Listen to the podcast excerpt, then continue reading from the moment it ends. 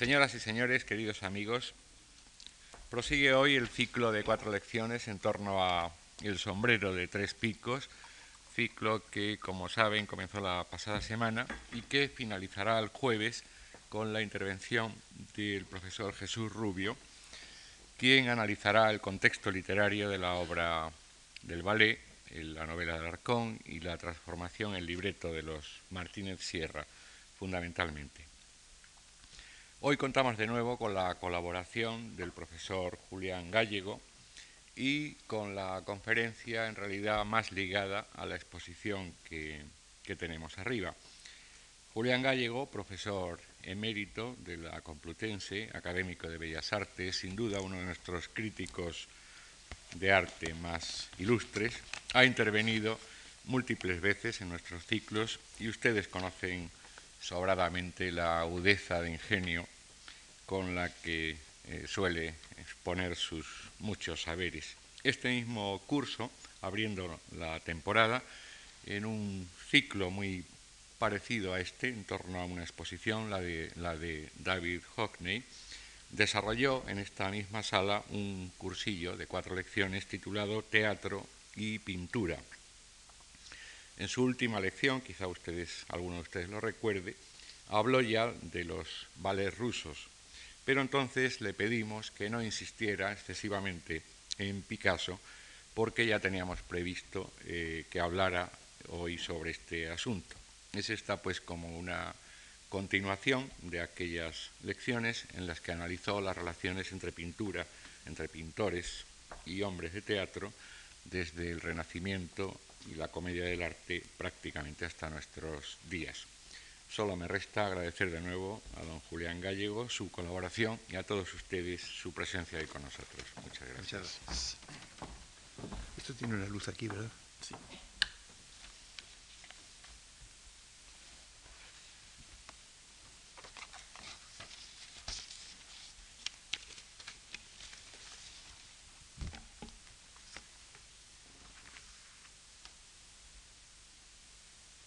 El título de esta charla, señoras y señores, es la España de Picasso. Voy primero a seguir un poco las peripecias de la vida de Picasso en relación con este concepto de lo español que va a defender él siempre y que informa la estética de sus decorados y trajes para el sombrero de tres picos. Pablo Ruiz Picasso nace en Málaga en 1881, de padres andaluces y de abuelos tres malagueños y uno cordobés. Sus padres eran don José Ruiz Blasco, que era profesor de dibujo de la Escuela de Artes y Oficios de Málaga, era pintor, de cierta, pintor modesto, pero de cierta reputación en la ciudad y dibujante, y especialmente tenía éxito pintando palomas. Esto es una cosa que hay que recordar porque la paloma va a ser uno de los elementos permanentes en la estética picasiana y casi podemos decir que su idea de España se identifica muchas veces con la paloma hasta el punto de que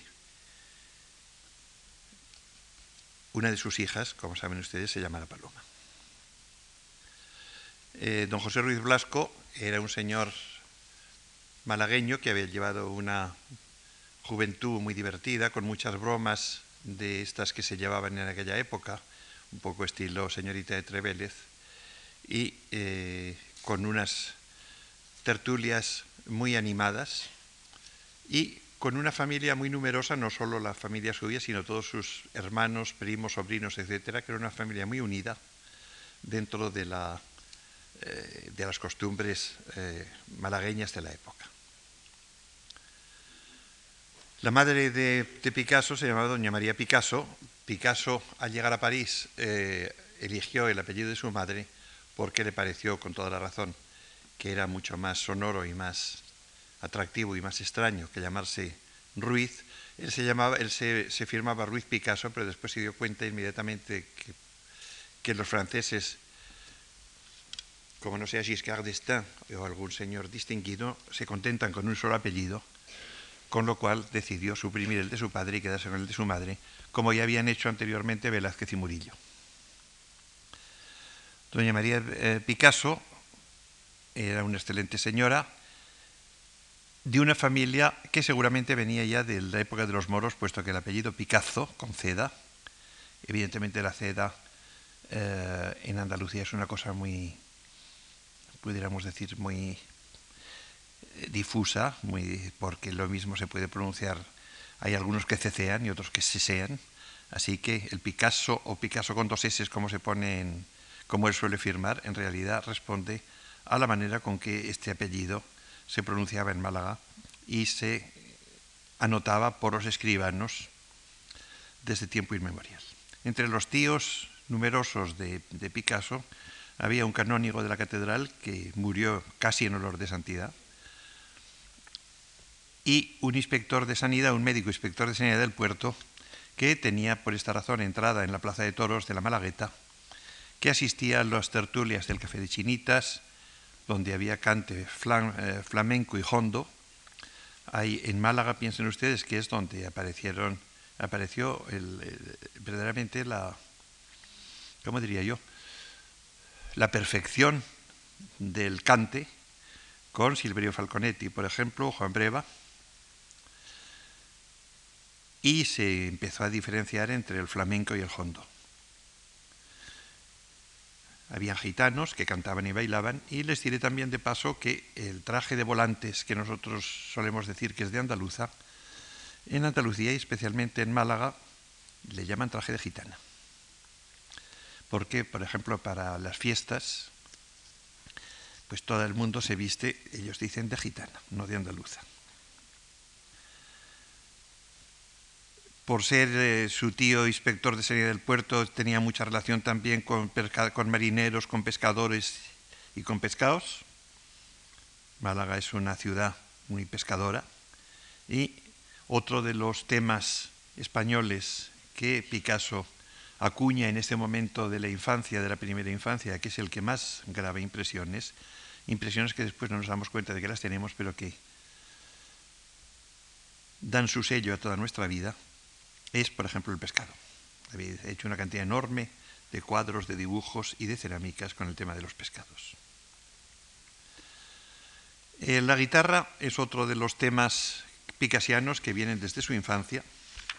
La guitarra, podríamos, aunque ya si hay tiempo y hablaré de ello más tarde, pero tengan ustedes en cuenta que había dos tipos de guitarra.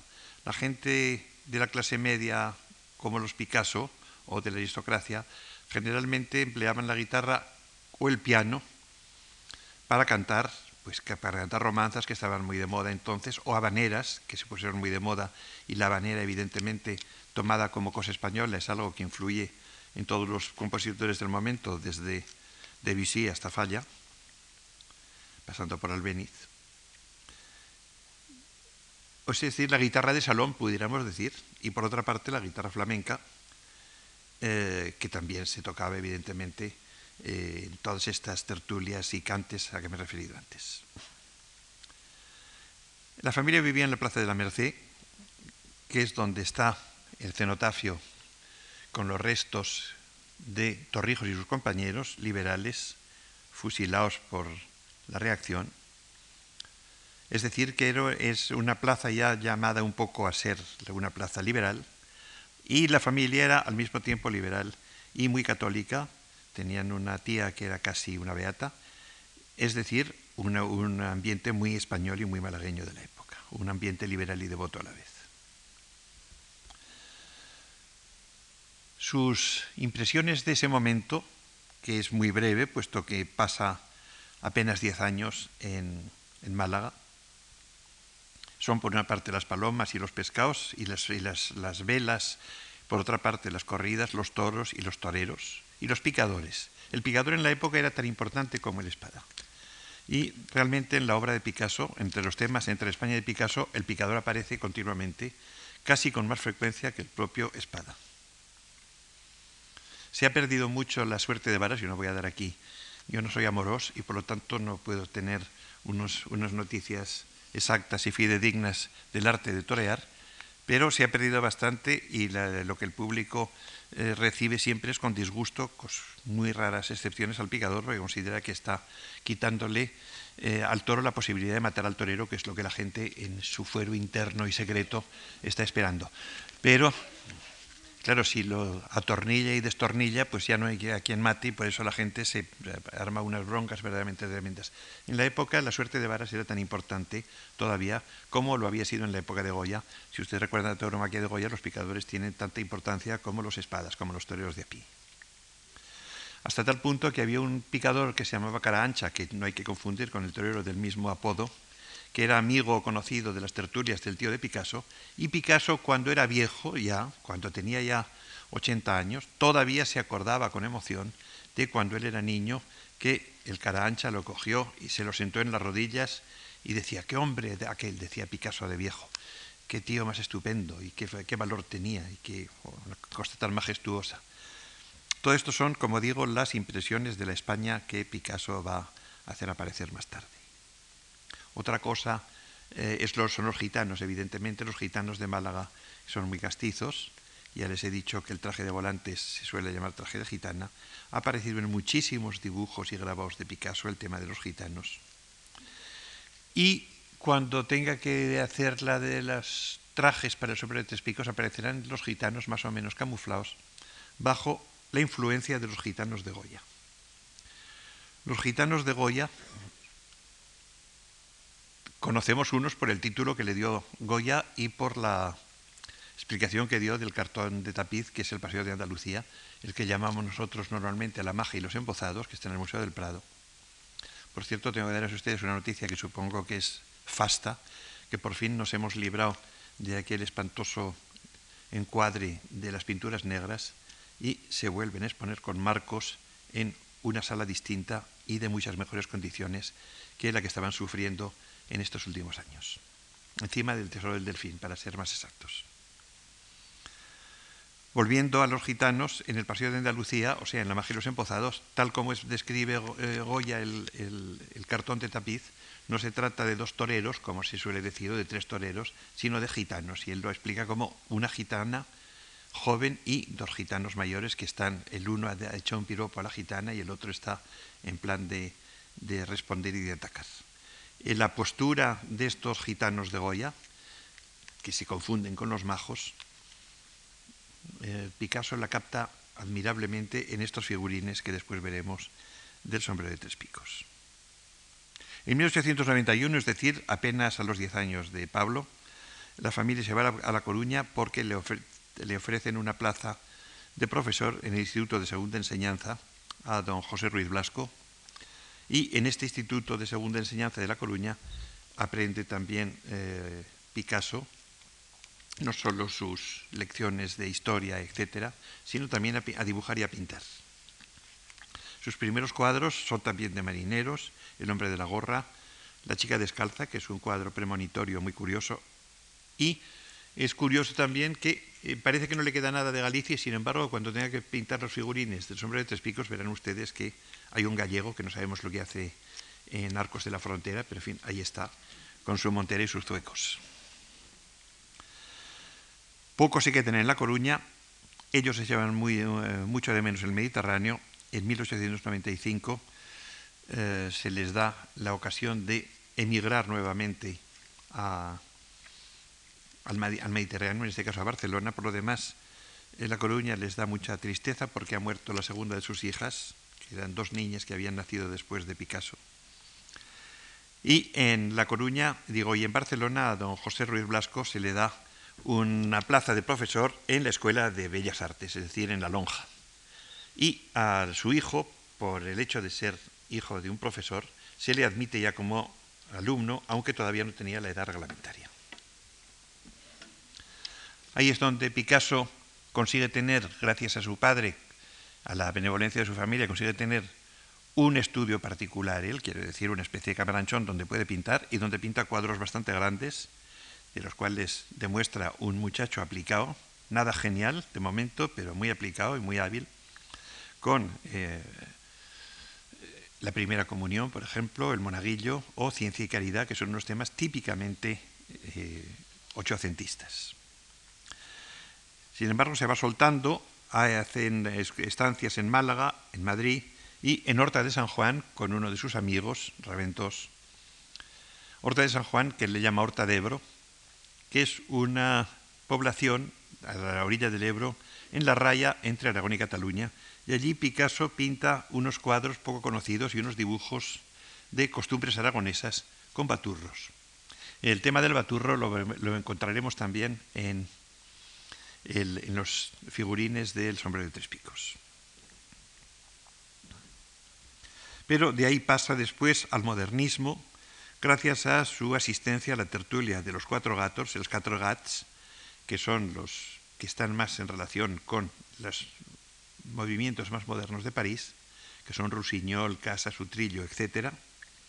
Y Casas, por ejemplo, todos ellos son muy aficionados al flamenco por lo demás, y Casas es el autor de tres admirables, maravillosos carteles de anís del mono. El anís del mono es un anís eh, fabricado en Cataluña, pero que ah, tiene una gran importancia incluso en el folclore andaluz, porque no sé si saben ustedes que uno de los instrumentos que se emplean en algunos lugares andaluces para Navidad es la botella de anís del mono, tañida con una llave o con cualquier cosa metálica para hacer este ruido con la forma de escamas que tiene la botella. También es amigo allí de Isidro Nonel, que después se va a París y en París es donde en 1901 recibe a Picasso en su propia casa. Eh, la obsesión de Nonel eran las gitanas y casi todos sus cuadros primero fueron de cretinos, puesto que estuvo en Boí, donde había eh, unas carencias vitamínicas que hacía que, el cretinismo fuera una cosa bastante frecuente, y después de gitanas, de gitanas muy tristes y gitanas de, pues de Poplo Sec o de estos barrios eh, suburbanos de Barcelona. Llega a París, empieza, eh, recibe la influencia de los pintores, especialmente de Lautrec, de Steinlen, de Leu, etc. Va de la Galette, donde iba Rossignol y Casas y quien ha pintado tantas veces en sus cuadros. Eh, allí está también Utrillo, que acaba de adoptar al hijo de Susan Valadon y a quien le ha dado su propio apellido. Esta es la época, ah, la época azul de Picasso, durante la cual conoce a Max Jacob, él no se decide todavía a quedarse en París y se menudea las excursiones de París a Barcelona, va también a, Madrid, etc., eh, hasta que por fin en 1904 decide quedarse ya en París definitivamente. En la época esta azul que termina, ha conocido al escritor de origen sefardita Max Jacob y al gran poeta eh, Guillaume Apollinaire tiene su primera amante y modelo al mismo tiempo y la primera mujer que consta como importante en su vida, una mujer muy inteligente, por lo demás, Fernanda Olivier, que es la que ha sido la primera musa del cubismo con un heroísmo verdaderamente tremendo porque no se asustó en absoluto de ver su cara descompuesta a planos distintos, etcétera. Su estudio era en Montmartre, como correspondía a la época, en el Bateau Lavoir, y gracias a Fernanda y a su éxito que empieza ya a tener, eh, viene la época rosa, porque está pinta de tonos rosas y porque es un poco más optimista que la época azul, hasta que en 1907 de repente decide terminar con estos ejercicios un poco sentimentales y un poco de un modernismo que ya le parece de un simbolismo algo rancio y decide tentar una experiencia nueva. Eso se empieza con unas faenas de tanteo, como diría un torero, que es su autorretrato o el retrato de Gertrude Stein, y pasa ya de repente, ya con toda crudeza, a empezar un cuadro que escandaliza a sus amigos, que es las famosas Demoiselles d'Avignon, que sin duda estas señoritas de Avignon es una de las obras capitales de la historia del arte contemporáneo de todos los países a través de estas monstruosas de Marcel d'Avignon, comienza el, cubismo en sus dos fases. La primera, la fase analítica, de 1909 a 1912, y después la fase sintética de 1912 a 1916. En la primera fase conoce a Marcel Humbert, que era una muchacha costurera que él llamaba Eva, de una salud muy frágil y se separó de Fernanda. El cubismo em, eh, escandaliza la opinión. Hay en la, en la Cámara de los Diputados de París hay una moción de un diputado socialista llamado Jean-Louis Breton que dice que eso es un arte degenerado, es un arte antifrancés, es un arte que debían prohibirlo, hecho por tipos que vienen del extranjero para mancillar el honor de Francia, unas cosas verdaderamente tremendas. Afortunadamente, otro socialista, para que vean ustedes que no es que esté haciendo ahora yo publicidad preelectoral, que se llamaba Marcel Samba, y que por cierto tiene una calle en París, mientras que Jean-Louis Breton no tiene ninguna, le, le replica lo siguiente, cuando uno ve un cuadro que le parece malo, tiene el derecho de no mirarlo, pero no el de llamar a los gendarmes, que es lo que estaba en realidad haciendo Jean-Louis Breton. Bueno, todo esto motiva que se hable tanto del cubismo como se había hablado eh, medio siglo antes del realismo de Courbet. Es decir, que eh, en eso está en, todas las lenguas eh, de, los parisienses, que siempre están muy al tanto de, las novedades, digamos, estéticas. dos pintores, Gles y Metzanger, publican un libro sobre el cubismo. Apollinaire publica en el año 13 Le Peintre Cubiste. Y Picasso entra en relación con su marchante para siempre ya, Daniel Henri Kahnweiler, un marchante de origen judío-alemán, que adquiere el derecho a adquirir y vender toda la obra de Picasso a partir de ese momento. Le diré que los precios eran bastante asequibles, por lo menos nos parece a nosotros, los dibujos se vendían a 100 francos y los cuadros según tamaño entre 250 francos a 3.000 francos, eso cuando eran ya muy importantes. No se fija precio para grabados ni esculturas.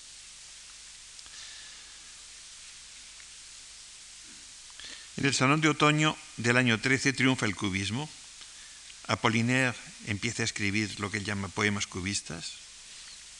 Y Picasso pinta un cuadro que después será también un cuadro importante, la mujer en camisa en un sillón, en el cual ya se está separando del cubismo y está pensando en otra cosa, como los surrealistas de diez años después admitirán, en realidad es un cuadro que parece predecir ya el surrealismo, un cubismo paródico muy especial. Es el momento en que en Barcelona muere don José Ruiz Blasco, en que en 1914, el 2 de agosto, se declara la Guerra Europea, que después se convertirá en mundial, en la cual son movilizados los amigos de Picasso, Braque, Derain.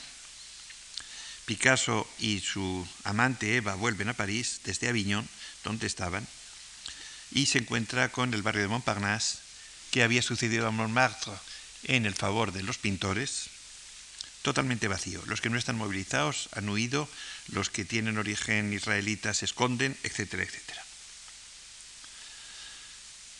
En el año siguiente, en 1915, el íntimo amigo de Picasso, que es Max Jacob, que es, había sido también el gran amigo de Fernanda y de esta especie de hogar sui generis, pero bastante feliz en medio de todo que había tenido Picasso en el Bateau decide convertirse al catolicismo y lo bautizan, Max Jacob era judío, lo bautizan en la capilla del convento de Nuestra Señora de Sion.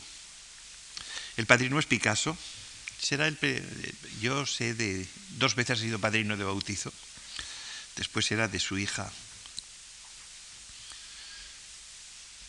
María de la Concepción, es decir, Maya.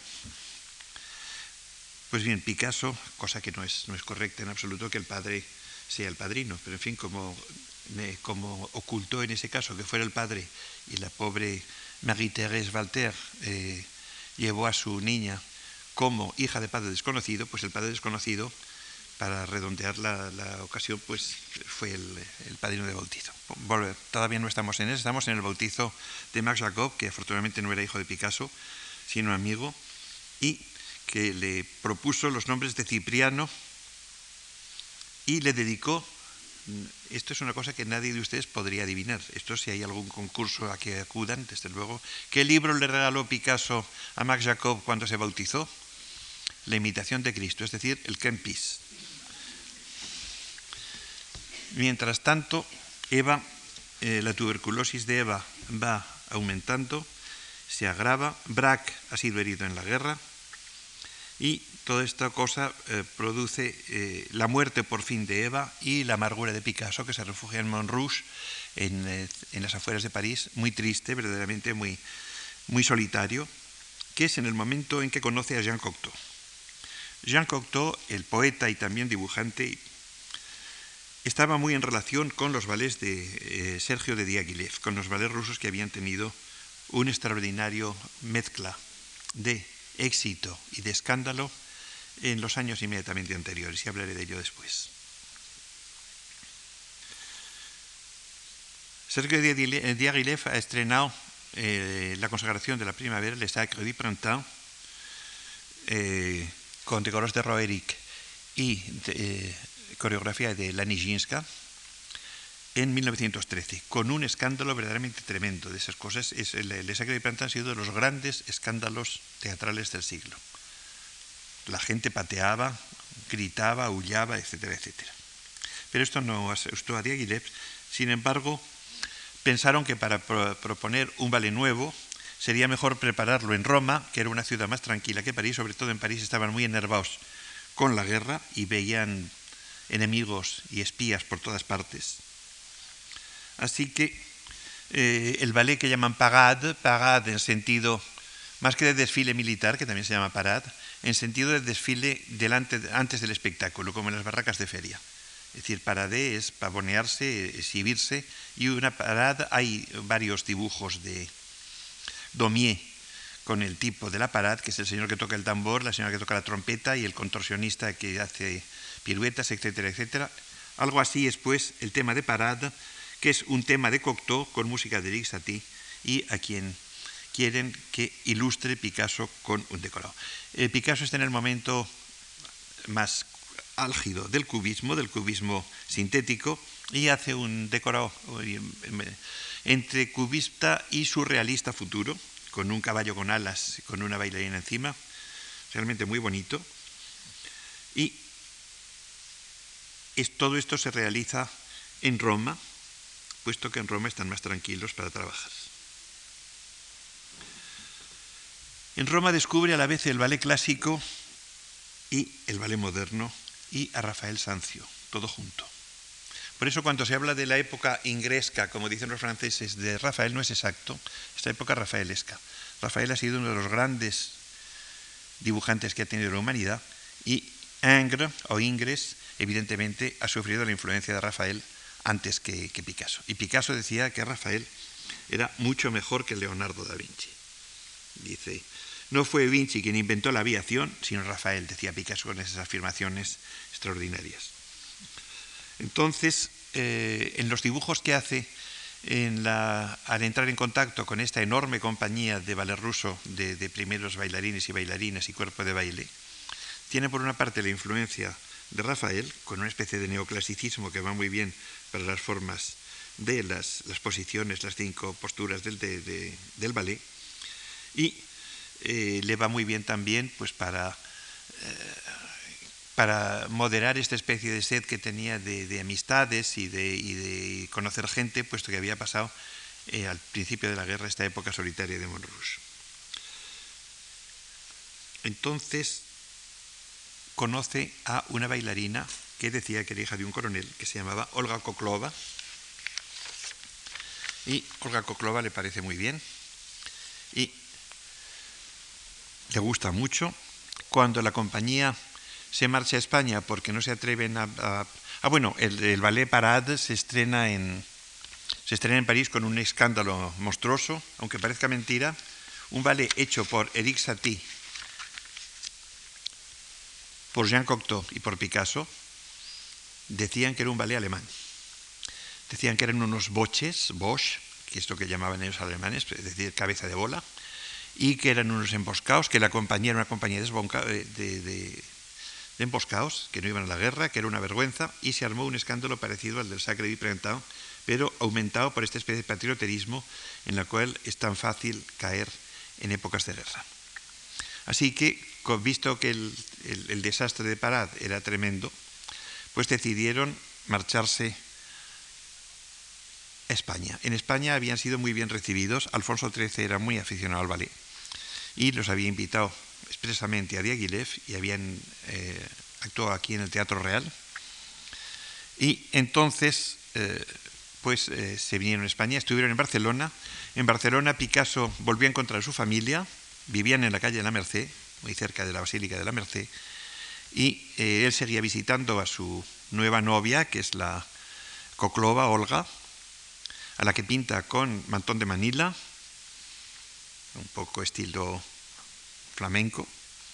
Al mismo tiempo pinta unos cuadros muy bonitos, pinta el retrato de la señora Canals, que lo había pintado ya antes, pero pinta la salchichona, que es una especie de cupletista, que es un cuadro estupendo. Y mientras tanto, pues la compañía está preparando eh, con eh, coreografías de Foquín y después de Miasin el carnaval de Schumann y lo que llamamos nosotros las sílfides, que en ruso se llama Chopiniana, porque ya había un ballet anterior que se llamaba la sílfide y para no confundir, en, Rusia se le sigue llamando, lo que nosotros llamamos la sílfides se le llama Chopiniana, puesto que está basado en eh, fragmentos de música pianística de Chopin.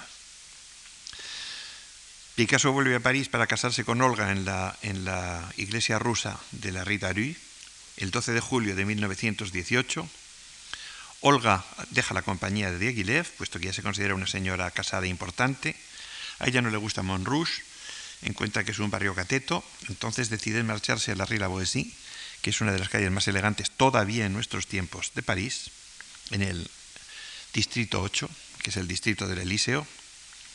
Los amigos de, Picasso están desesperados porque eh, Marc Jacob habla de l'époque de Dijes, la época de las duquesas, porque eh, Olga y Picasso van a los bailes de la Princesse de Polignac y de la Princesse tal y cual, y una de las, el disfraz que emplea Picasso para estos bailes, que es una fotografía muy, muy graciosa, es el de torero, es decir, que sigue de todas formas pensando en, en, los toros.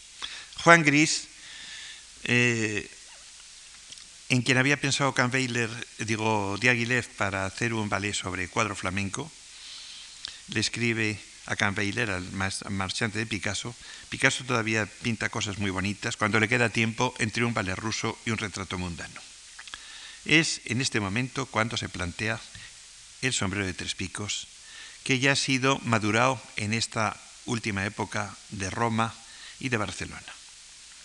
El sombrero de tres picos, es decir, de Three Cornered Hat, puesto que se estrena en Londres en 1919, es el ballet sobre, sobre el que versa la exposición que tienen ustedes aquí en este momento. Y ahora, ahora lo comentaré. Antes han hecho un viaje de novios a Biarritz, pues a casa de la señora Errazuriz, que es una señora distinguida con villa importante a la orilla del mar, es decir, están en plan snob. Afortunadamente esto, Picasso se va a, cansar muy pronto de esto y de la pesada de su mujer. Y eh, tenía una guardilla y allí se ponía a pintar y pinta en 1914 como para, para vengarse, pinta un cuadro que titula La danza, que es uno de los cuadros más horribles que ha podido pintar nunca.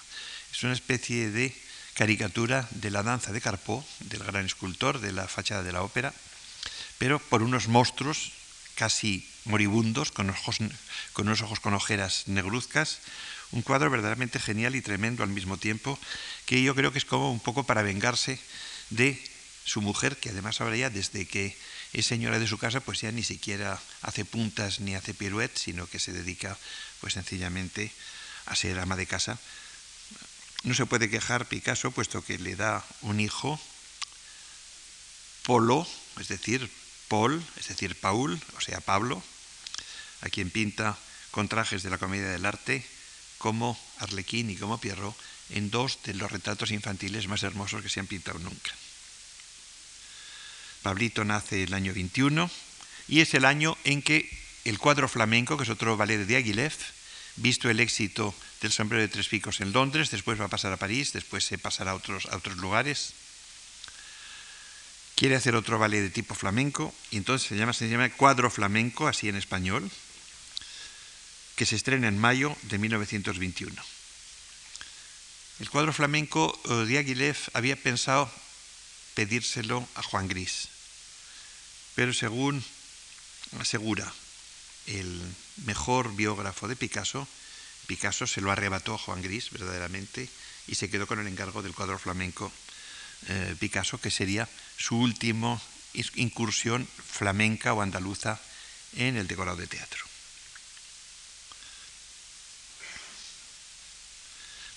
cada vez pinta más corridas, conforme va pasando el tiempo cada vez más, y en 1924 ya las cosas cambian, es la, fecha del manifiesto surrealista de André Breton. Les he hablado de la guitarra y no quiero insistir mucho porque no nos estará cada tiempo de que vean ustedes las diapositivas que les he preparado.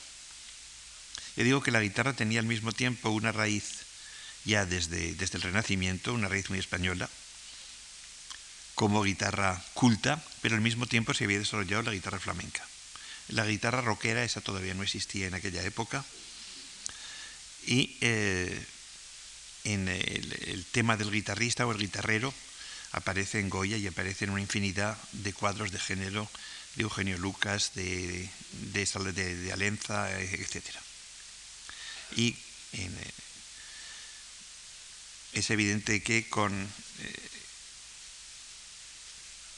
con la figura de Fernando Sors, por ejemplo, la guitarra española alcanza en París, en la época del neoclasicismo, casi el primer romanticismo, una importancia que no había tenido nunca hasta el momento. Y el tema del guitarrero, o del, como le llaman, el guitarrero aquí es el que hace las guitarras, pero en francés, le guitarrero es el guitarrista, es decir, el que toca la guitarra. Pues tanto Degas, que pinta al guitarrista catalán Pagans, eh, tocando la guitarra delante del padre de, de, Degas, como, eh, como Manet, que pinta un guitarrero, etc. Todo el mundo pinta guitarreros y, Picasso ha tenido un gran repertorio de guitarras y guitarristas. La guitarra verdaderamente ha sido para él una especie de obsesión. Ha sido un tema permanente en su obra desde el principio hasta el final y ya les presentaré dentro de un momento varios ejemplos. La guitarra para él está unida al flamenco, no al arte culto, digamos, no es la guitarra culta, no es la guitarra de, de los compositores de corte del siglo XVIII o del emigrado Fernando Sors, es la guitarra del café de chinitas, la guitarra de los cantaores. Se acostumbra, pues, a considerar España bajo este prisma del cante y el baile flamenco, y sobre todo en la, época en la época cubista, Picasso introduce la guitarra en una enorme cantidad de cuadros, a veces llevada a tales extremos de estilización que es muy difícil reconocer la guitarra ya, porque a veces no es más que una tela de saco con dos clavos y una cuerda por delante, cosas verdaderamente extraordinarias, pero siempre volviendo a este tema de la guitarra. Piensen ustedes que este ejemplo de la guitarra en Picasso no solo ha influido en la propaganda del instrumento propiamente dicho, ahora hay, por ejemplo, muchos japoneses que tocan muy bien la guitarra, la guitarra española, sino en su estilización especialmente a través de los surrealistas de la generación siguiente y tanto poetas como pintores, en especial eh, para Federico García Lorca, otro andaluz universal, en el poema del Cantejondo se refiere a la guitarra escrita, poniéndolo al mismo nivel de calidad literaria que la guitarra pintada en el, nivel de las artes plásticas por Picasso.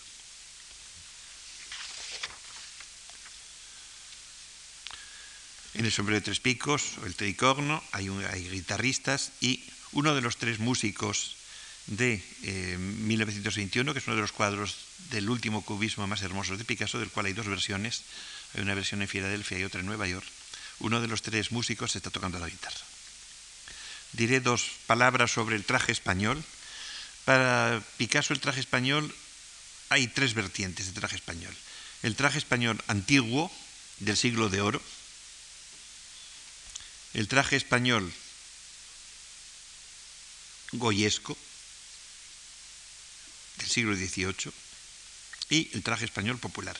Evidentemente se confunden. Yo a veces tengo la idea un poco herética de que una gran parte del, folclore español y del traje, de los trajes populares españoles son trajes sencillamente del siglo XVIII llevados por gente que no tiene tanto dinero como las valencianas. Las valencianas van vestidas del siglo XVIII pero con lujo. Pero claro, las de otras regiones más pobres pues van vestidas del siglo XVIII pero de, pobres. Pero yo creo que la mayor parte de los trajes populares españoles, tal como los han, llegado a nosotros, son del siglo XVIII. Entonces lo que domina en la idea de Picasso sobre el traje popular español es evidentemente el siglo XVIII. Él ha tomado algunos temas antiguos, pero más bien como eh, pretexto, por ejemplo, un bobo atribuido a, Murillo, que no es de Murillo, pero que Picasso lo consideraba de Murillo, con una sartén con nuevos fritos, pues eso es una de las variaciones que Picasso ya maduro hace sobre, sobre la, pintura del siglo de oro español. Don Diego Angulo, en su obra de Murillo, no habla para nada de este cuadro, que era evidentemente uno de los muchos murillos falsos que se habían fabricado en el siglo XIX. Por otra parte, le interesa también el greco y pinta cuadros inspirados en el greco, especialmente en el retrato de Jorge Manuel Teotocópuli por su padre, el greco, que está en el Museo de Sevilla y del cual también hace variaciones. Pero en realidad lo que más le, gusta es lo goyesco, aunque no lo diga. Realmente yo estaba en contacto muy directo con gente que estaba en contacto muy directo con Picasso y al parecer no le gustaba jamás hablar de Goya, que sin embargo es el pintor que más ha influido sobre él. Yo creo que era por una especie de precaución de que no lo podían llamar goyesco o imitador, o quizá por envidia o por, lo que fuera.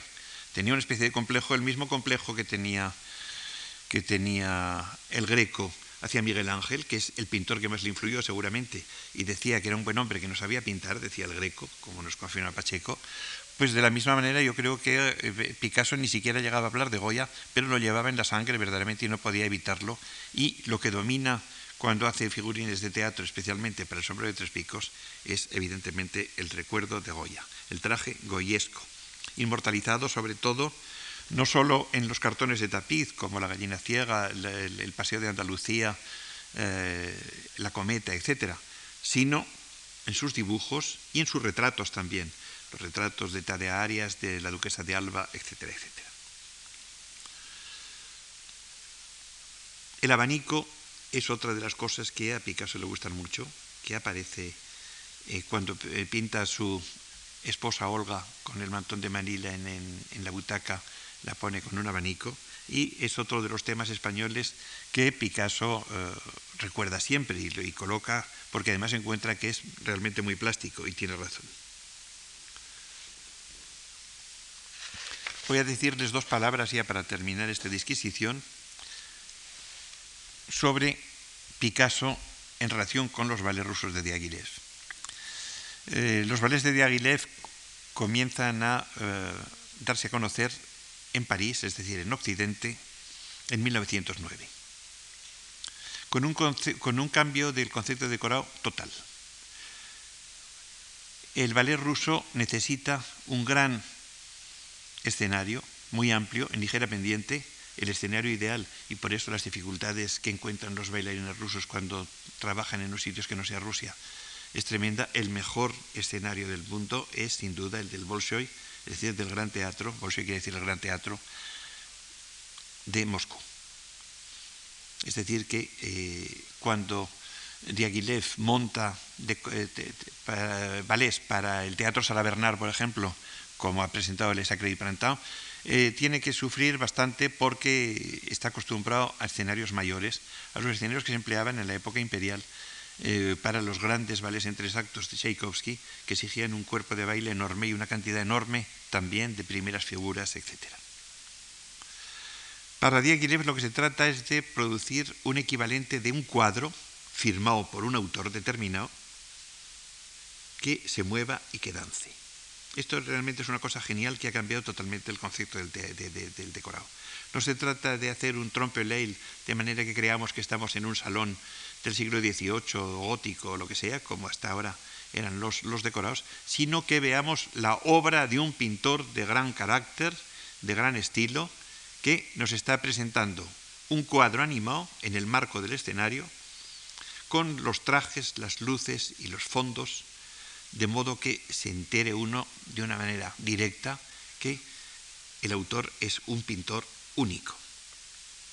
Por esto, de Aguilev eh, renueva de una manera tremenda el, el ballet ruso y quiere encargar de su plástica a artistas famosos para crear, para crear un ambiente maravilloso y real, una pintura que tenga el ritmo y el carácter de la música que ilustra. En este aspecto, tanto el telón de boca como el telón de fondo son muy importantes. El telón de boca, que no se suele emplear en otros casos, para una ópera, por ejemplo, casi lo normal es emplear el telón de siempre y se levanta y nos encontramos ya con el primer decorado. Con los, de, ballets de Diaghilev, por lo pronto se encontraba el público con un telón de boca, que no era el telón de todos los días, y que era ya alusivo, hecho por el autor de los decorados y de los trajes, alusivo al carácter plástico que iba a tener el ballet. Y por lo demás, el otro eh, elemento importante del decorado es el decorado del el telón de fondo, puesto que lo demás ha de reducirse a bambalinas muy ligeras, puesto que se trata de obtener la mayor cantidad posible de espacio libre, sobre todo en escenarios que no son tan grandes como los escenarios a los que los rusos están acostumbrados. Decir, cuando bailan en el Teatro Sala Bernard, pues se encuentran con las, dificultades que nos podemos encontrar aquí en la zarzuela cuando se monta un ballet grande o una ópera como Boris Godunov o, o Eugenio que no cabe la gente en el escenario. Pues bien, eh, se trata de dejar lo más desembarazado posible este escenario, de manera que, aunque no sea muy grande, por lo menos lo parezca y se puedan mover con cierta libertad los artistas. Eh, de Aguilé, por lo demás, que era muy listo, hizo de la necesidad virtud y cuando montó sobre una música de Weber, que es la invitación al vals, el espectro de la rosa, con coreografía de Foquín, el mayor éxito del ballet era que el, espectro, es decir, el primer bailarín, que fue Nijinsky al principio, fue una de las grandes creaciones de Nijinsky, después de haber bailado, que es el espectro que aparece para bailar con la muchacha que se ha quedado dormida después del baile y recuerda el vals, eh, para después de haber dejado otra vez en su butaca adormecida a la muchacha, da un salto prodigioso y desaparece por un lateral. Evidentemente, lo estaban esperando con una especie de, alfombra de bomberos para que no se rompiese la cabeza, porque el escenario no era lo suficiente como para que pudiera caer. Es decir, ayer veía yo el arco iris, no sé si vieron ustedes una cosa tan extraordinaria como el arco iris de, ayer por la tarde, fue uno de los grandes espectáculos de la temporada y de las fiestas de San Isidro. Yo es el arco iris más grande que he visto en mi vida. Pues bien, el arco iris de ayer, cuando yo salía de la academia, se veía entero completamente pero si uno se empezaba a andar por la calle, pues lo empezaban a tapar las, el decorado, digamos, las bambalinas. Pues bien, con el espectro de la rosa, las bambalinas hacían que ese, el, espectro parece que fuera, se marchase volando, y no se marchaba volando, sino que en cuanto llegaba a un metro fuera del escenario, pues ya lo estaban esperando con, con esta especie de red, colchones, etcétera, para que no le hiciese exactamente igual como cuando Monserrat Caballé canta tosca y se tiene que tirar desde el Castillo Sant'Angelo al suelo, pues evidentemente hay que esperarla de alguna manera.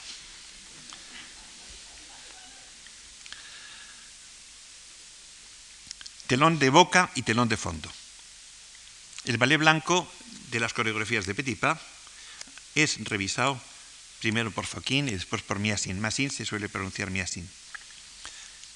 Y se admite como recuerdo y en ocasiones se renueva, se rehace, por ejemplo, esta Chopiniana es en realidad, con música de Chopin, es en realidad un ballet, es un ballet de Foquín, que eh, tomando las coreografías de Petipa, etcétera, etcétera, y renovándolas.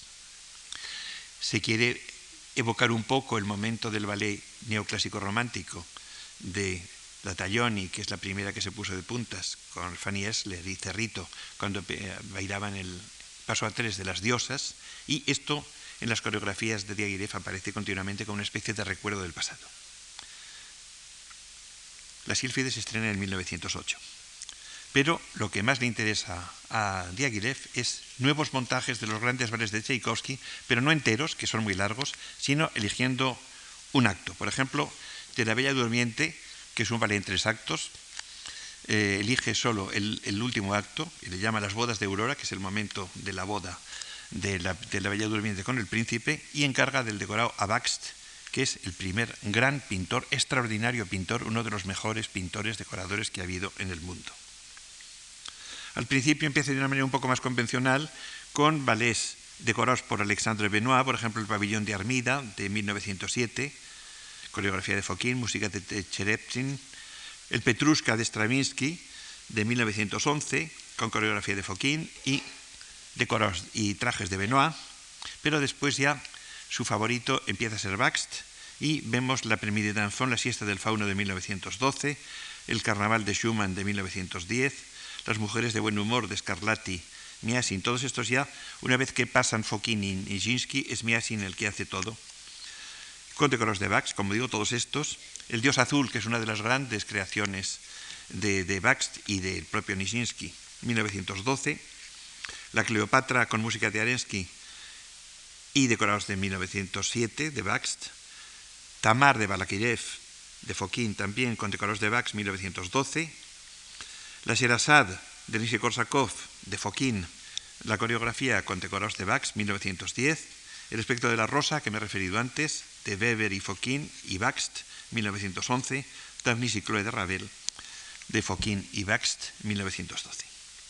Pide también la colaboración de pintores nuevos. Entonces pide la colaboración de André Deren, de los pintores de vanguardia. André Deren, que le hace, por ejemplo, la Boutique Fantasque, con música de Rossini y Respighi y coreografía de Miasin. Miasin a partir de este momento ya es el, coreógrafo y el primer bailarín de una manera absoluta. 1919. José María Sert, que hace los decorados y trajes de la Chimarosiana, con eh, coreografía de Miasin, 1910. Pedro Pruna, el barcelonés, que hace Le Matelot, Los Marineros, con música de Georges Auric y coreografía de Miasin, 1925. Juan Gris, que hace Las Tentaciones de la Pastora, 1924, y que, en el cual había pensado, como les he dicho antes, de Aguilera para que hiciera el cuadro flamenco, pero el, encargo se lo quedó, lo arrebató Picasso y Picasso que ha hecho La Parade de Cocteau y Miasin de 1917. De este decorado hay una figura que aparece en todos los libros, que es el chino. El, traje de chino es un dibujo de Picasso tan maravilloso. Los otros dibujos son más difíciles porque eran completamente cubistas, de manera que incluso para los bailarines había ciertas dificultades para moverse. Pero el chino es un traje absolutamente maravilloso y de hecho podemos decir que en, la parada esta, que es de 1917, Picasso se adelanta a lo que va a hacer Oscar Schlemmer en la Bauhaus a partir de 1920-21. Decir, que en esto, como en todo, Picasso verdaderamente abre caminos. El sombrero de tres picos, estrenado en Londres 1919. El cuadro flamenco, estrenado en 1921. El Mercurio, este, estrenado en 1927, y La siesta del fauno en la reprise de 1928. Todo esto son en la contribución de Picasso al decorado de Bali.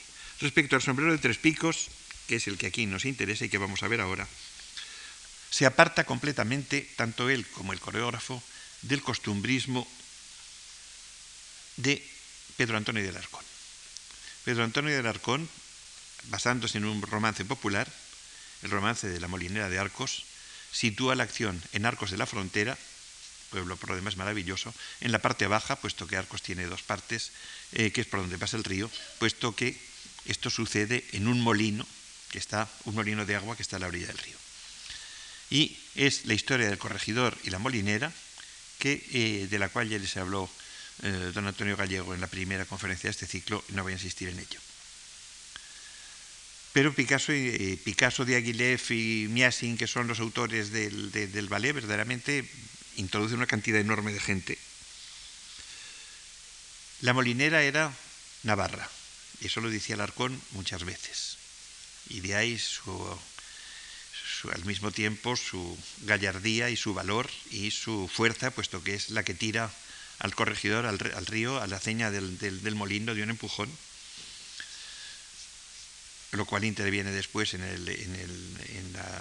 la, obra, puesto que al sacarlo del río empapado, lo tiene que desnudar y acostarlo en la cama del molinero. Cuando llega el molinero se encuentra el corregidor metido en su cama, entonces cree que su mujer le ha sido infiel, entonces él decide vengarse seduciendo a la corregidora, es decir, a la mujer del corregidor. Esto es el tema del sombrero de tres picos de Alarcón, que casi pudiéramos decir que en el ballet del, sombrero de tres picos casi se pierde verdaderamente este, este interés escénico en aras del interés coreográfico y del esplendor de la música y de los números que ha añadido Falla, por ejemplo, las vecinas o los vecinos. Eh, verán ustedes que los, trajes son maravillosos, pero es que verdaderamente es de los momentos más inspirados de la extraordinaria partitura de Manuel de Falla. Aparecen toreros, aparecen picadores, aparecen catalanes, aragoneses, aparece un gallego, aparece eh, una síntesis de la España del siglo XVIII, petimetras y majas, todo revuelto, aparecen lacayos, aparecen mendigos, aparecen eh, pescadores, eh, marineros, como telón de boca, una plaza de toros con unas majas descomunalmente grandes y como telón de fondo tiene que ser por fuerza un puente con un río y junto al río una casa que es el molino.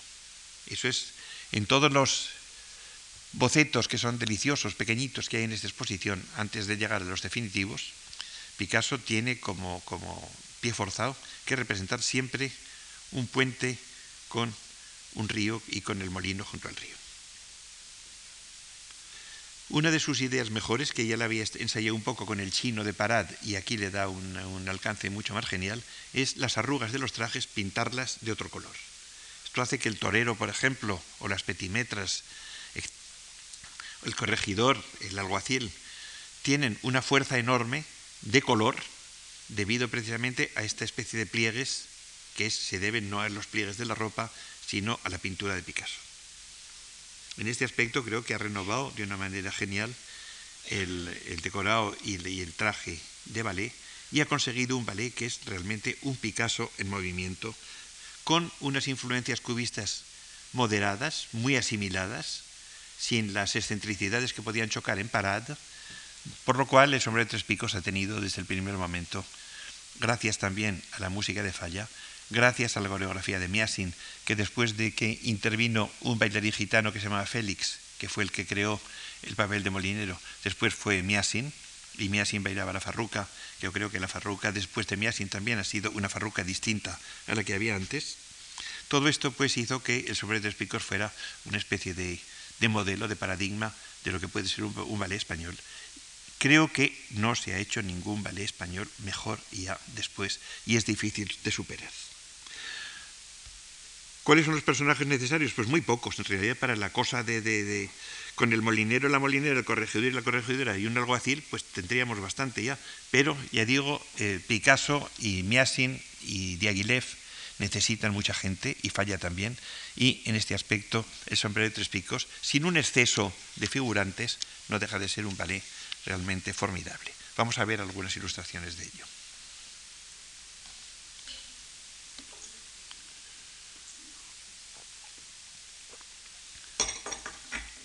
He querido primero, si pueden apagar esta, no sé de dónde se apaga este foco, porque como no voy a, bailar la farruca, pues aunque...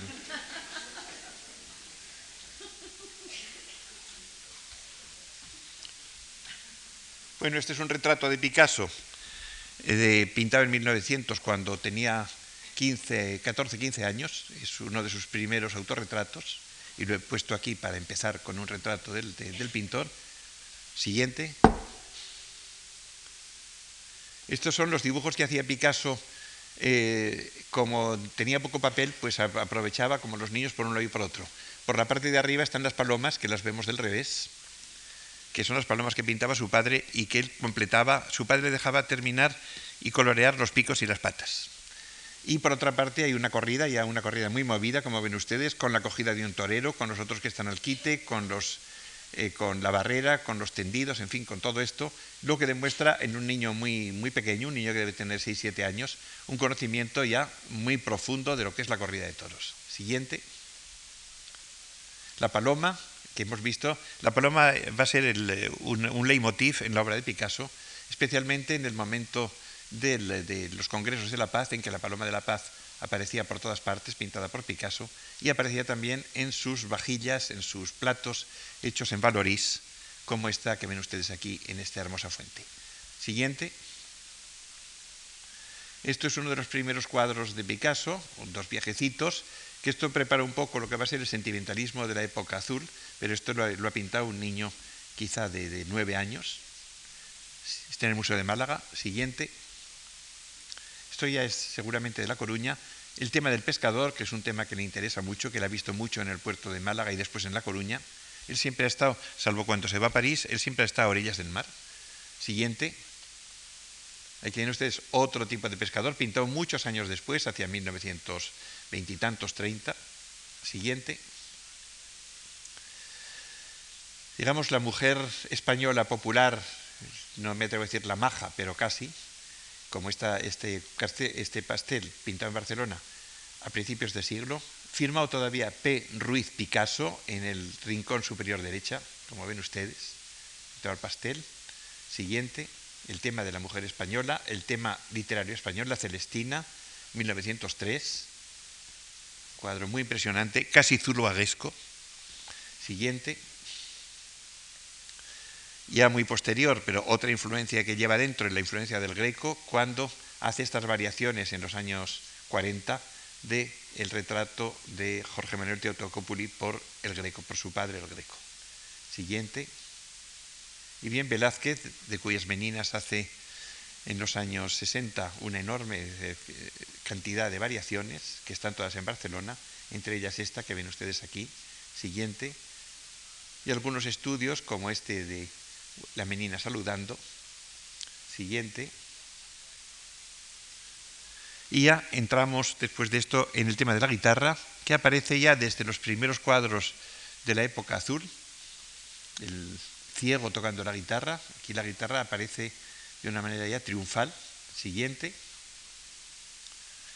La guitarra continúa, esta es la guitarra cubista de la época del cubismo sintético, el naipe, la copa, la pipa, el dado y la guitarra. Siguiente. ay, perdón, si se puede, es igual. Bueno, ponía Majoli arriba, es la dedicatoria a Eva, que, a, quien, quien, Picasso llamaba Eva, y Majoli, que es esta joven eh, tísica llamada Marcel Humbert. Siguiente. Aquí tenemos un guitarrista de la época cubista. La guitarra aparece muy baja, apenas se ve, con la mano sosteniendo el puente y todo lo demás de un, de, un, estilo más o menos así eran la mayor parte de los figurines del ballet Parade, que, como les digo, fue muy mal recibido en París. Siguiente. Estos son los tres músicos a que me he referido antes, 1924. Esta es la versión de, de Nueva York. El músico del centro está tocando la guitarra, como ven ustedes. Siguiente. He querido traer dos o tres ejemplos de Goya, para que veamos hasta qué punto el sombrero de tres picos es fiel al ejemplo de Goya. Goya nos da del traje de, majo, tanto aristocrático como popular, y el traje tanto de maja como de petimetra, unas versiones tan vivas y tan extraordinarias que ya aparecen figurines de teatro. Esto, como ven ustedes, es uno de los cartones de tapiz, es la gallina ciega. Siguiente, que es como un ballet. El retrato de Tadea Arias, uno de los retratos de señora elegante más bonitos de Goya, eh, Museo del Prado, siguiente. Estos dibujos preparatorios de los, de los caprichos, casi todos ellos del eh, eh, aguatintas, como este que ven ustedes, de ni así la conoce, o ni así la distingue, que es una maja y un petimetre. Siguiente, los sombreros, todo esto lo veremos en el sombrero de tres picos. Estos deliciosos dibujos estupendos del llamado álbum de Madrid, que es el que pinta a Goya a su vuelta de la temporada que pasa en Sanlúcar con la duquesa de Alba, y que son de lo más gracioso y de lo más elegante que se ha hecho en trajes de maja. Siguiente.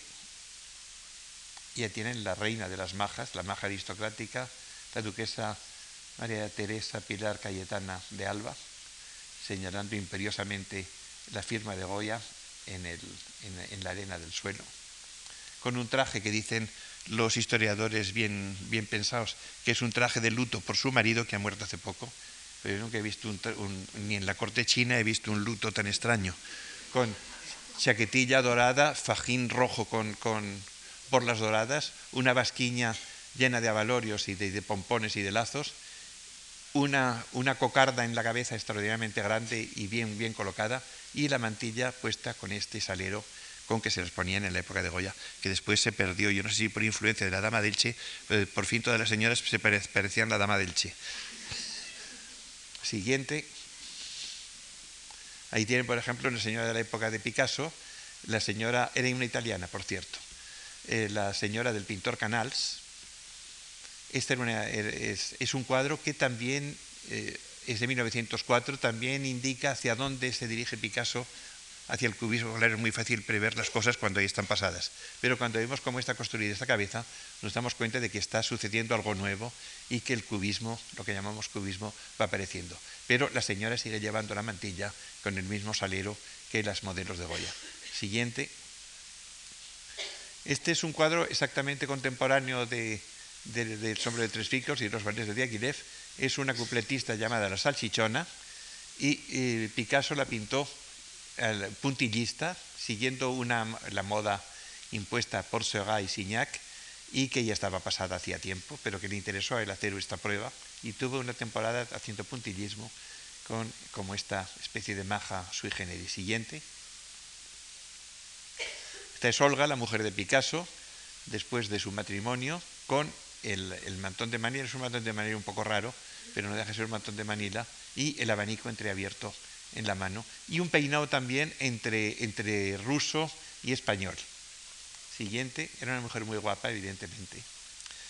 El, tema español del bodegón con guitarra o con, en, este caso con botella de Ogen, que pone Ogen ahí arriba, o con entrada de los toros que pone sol y sombra, todo esto, estos son los bodegones españoles de Picasso, que son esta especie de permanente pensamiento que Picasso tiene en España durante toda su vida. Es una cosa muy curiosa, una especie de fijación que actualmente no existe.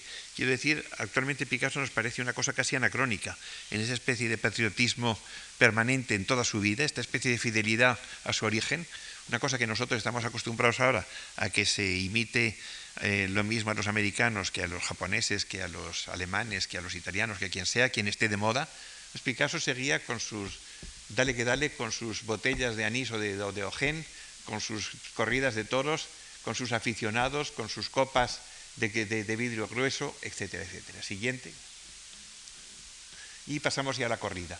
Este cuadro es un pastel de 1900 que parece una especie de, conjunto de españolada porque no cabe eh, idear una cosa con más personajes, desde de todos los personajes de la españolada típica delante de la Plaza de Toros, empezando por el cura de teja que está a la izquierda, detrás de la barrera, con un cogote grueso. Al lado hay una especie de señora, una maja distinguida con una niña cursi. A la derecha sigue el picador. Detrás del picador está el torero viejo que asoma detrás de la maja chulapona esta del mantón. La niña del botijo, que también no podía faltar. Un par de perros que tampoco podían faltar. Y un campesino de Castilla que está de espaldas y dispuesto también a entrar a los toros. Es pues una especie de la España, de pandereta, pero eh, realizada de una manera muy sentida y muy, muy auténtica. Siguiente. Este es un pastel de la misma época, es una de las primeras corridas de toros pintadas ya en, serio por Picasso. Muy bonito. Siguiente. Estos ya son de los años cuarenta y tantos, son verdaderamente tremendos, que escalofriantes. Siguiente. No cuarenta y tantos, no, anteriores, veintitantos quería decir. Veinticinco, y este también del veintitantos, veintitantos a los treinta. En este, ven ustedes que ya se prevé lo que va a ser Guernica, puesto que ya está el, el caballo con el cuello retorcido mirando hacia arriba, con una especie de estertor tremendo, mientras ese toro monstruoso saca la cabeza por arriba con los cuernos en una postura bastante semejante a la que va a adoptar en el Guernica. Siguiente. Ahí tiene Guernica con un toro en la misma postura y un caballo echando los últimos alientos en esta especie de grito terrible que está dando.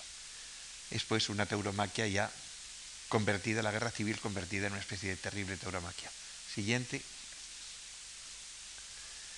Esto es de la época de, de Valoris, de la época en que vivía con François Gillot, y que eh, nos describe el libro tan bonito que pintó la Gillot y que a Picasso le sentó tan mal, que iba recogiendo cosas tiradas por la basura, por ejemplo, un sillón, un sillón y un manillar de bicicleta, y hacía cosas increíbles, como esta cabeza de toro, que está hecha con eso, con un sillín y un manillar de bicicleta. Siguiente. Tiene uno de sus grabados más famosos, la Minotauromaquia, con elementos que repiten los de el Guernica. Siguiente. Y pasamos ya al decorado.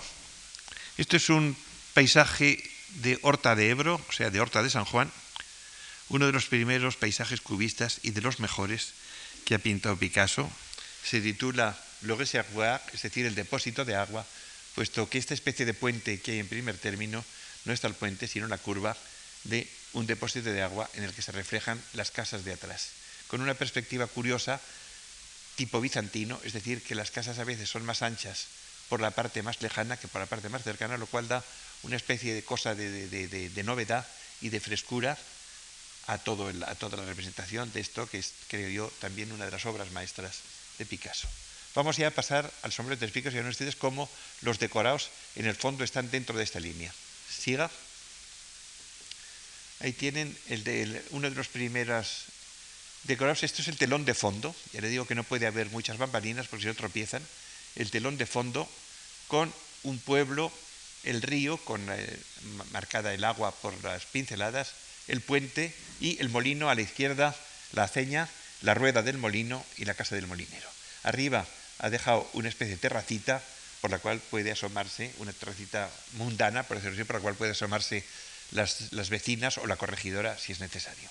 Pero le parece un poco complicado, siguiente, y después de una elaboración juiciosa, lo va, reduciendo las cosas cada vez más en esta versión muy rústica, con los tejaditos muy marcados y con esta especie de, cielo nocturno. Siguiente. Y por fin eh, se encuentra con la idea definitiva, maravillosa, de una gran transparencia. En este aspecto Picasso, en el decorado del en el telón de fondo del sombrero de tres picos, se adelanta a su época que va a tener en Valorís muchos años después pues algo así como 20 o 25 años después, en este uso de los grises y de los blancos y de los azules pálidos, es realmente de los tonos suaves, es una cosa deliciosa que por lo demás tienen ustedes en la exposición de arriba, creada en un escenario pequeñito, tal como se presentaba eh, con un decorado de papel, tal como se presentaba en el teatro eh, de la realidad, en el teatro primero de Londres y después de París. Siguiente uno de los figurines para el corregidor, inspirado en las, modas del siglo XVIII, puesto que la acción por lo demás del sombrero de tres picos de Alarcón sucede en el siglo XVIII, con las arrugas, como ven ustedes, de otro color, de manera que eh, lo mismo da que la luz vaya de uno que de otro, este señor siempre tendrá estas arrugas en los, en los calzones, en la chupa o en la casaca. De chupa no es que sea no es que sea rockero, porque ahora resulta que todo el mundo habla de chupas, sino que en el siglo XVIII es la manera de llamar al chaleco largo. Siguiente. Esta es la molinera. Estos son los dos personajes esenciales, pudiéramos decir, de la obra. En realidad se llamaba El corregidor y la molinera en la versión que había estado preparando con música de falla Gregorio Martínez Sierra o su mujer para el Teatro Fontalba digo, para el Teatro Eslava de, Madrid.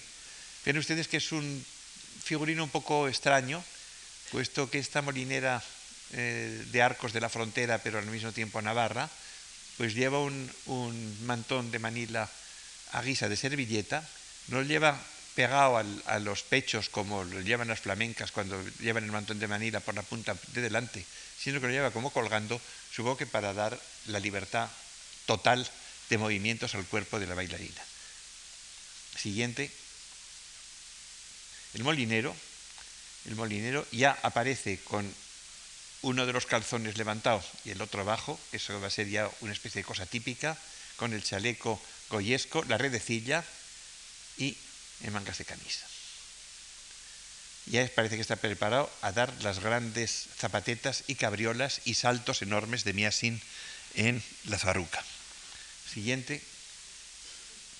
Y la corregidora, que va de gran dama, con un, con un sombrero de plumas, un bastón y un traje terminado en puntas.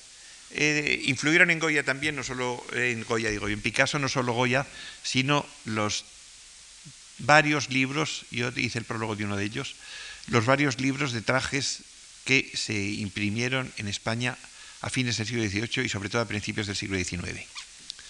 Y en estos trajes, evidentemente, Picasso se inspiró bastante en este traje de petimetra, de señora majestuosa, a la francesa, un traje a rayas como los chalecos de Robespierre. Siguiente.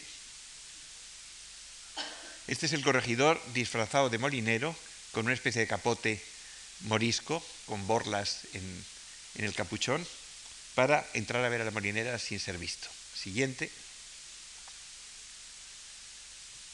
Esto es una de las vecinas, que como ven ustedes son unas vecinas muy distinguidas, que más, más que vecinas son, al parecer, las amigas del corregidor y la corregidora, también una postura muy goyesca, con el brazo en jarras y la gran mantilla y las, las arrugas, las, las caídas del traje también pintadas a bandas de colores, lo mismo que las arrugas de las mangas. la chaquetilla es la típica chaquetilla de las majas goyescas, terminada en almenas. Siguiente. Esta es una vecina más popular, va también eh, vestida con mucho, mucha alegría, mucho aparato, pero no lleva mantilla, tiene una especie de adorno como una redecilla gorro. Siguiente. Esta es muy graciosa, esta ya se ve que es más, más, más maja, más flamenca, con una especie de mariposa, de mantilla mariposa en la cabeza y la chaquetilla corta y el delantal con, con flecos, como llevan las gitanas en, por ejemplo, el Paseo de Andalucía. Siguiente. Este es el, lechuguino, el petimetre, el señorito elegante, vestido a la moda de París en tonos de plata, con las arrugas también que corresponden en esta misma finura de tonos. Siguiente. Este, en cambio, se debe en la manera de poner los pies, que no es un señor fino, es uno de los lacayos del, corregidor, también con sus arrugas pintadas en negro sobre el fondo rojo. Siguiente. Eh, aquí está el picador, el picador es estupendo. Le digo que no tiene que hacer absolutamente nada ni en Arcos de la Frontera ni en el sombrero de tres picos, pero como a Picasso le gustaban mucho los picadores, desde el que Carancha se lo tuvo en las rodillas, pues mete al picador este, que realmente es de lo más gallardo y de lo más bonito de todos los, trajes de esta, con estas polainas, y la redecilla, el sombrero con la borla, en fin, todo no le falta detalle. Siguiente. El torero es un, quizá el traje más bonito de, toda la, de todo el vestuario. Aquí lo vemos un detalle de los caireles y al mismo tiempo las arrugas del calzón vistas por detrás y la redecilla con la borla y la montera, una montera también muy goyesca como la que llevan, por ejemplo, los embozados del cartón de tapiza que me he referido antes. Siguiente. Este es el espléndido torero visto de frente, con una postura también un poco achulada, como si empezase el paseillo, y con esta combinación extraordinariamente rica y viva de colores. Siguiente. Al mismo tiempo, y está en la exposición, a Picasso le apeteció hacer un dibujo de torero, que no iba a ser un, figurín, pero Picasso hacía lo que le apetecía, y en ese momento pues tuvo la necesidad de dibujar un torero fumándose un puro, con unas chorreras suntuosas de encaje, con la montera enorme, los calzones, las medias y todo este tono de, como de, de plumilla de todo el dibujo, muy curioso. Siguiente un vecino que en realidad es un marinero, es, un, hombre que ha vestido de marinero con el, con el calzón, el pantalón un poco largo, la faja y la, blusa muy abierta y el gorro, el sombrero de paja en la cabeza. Siguiente.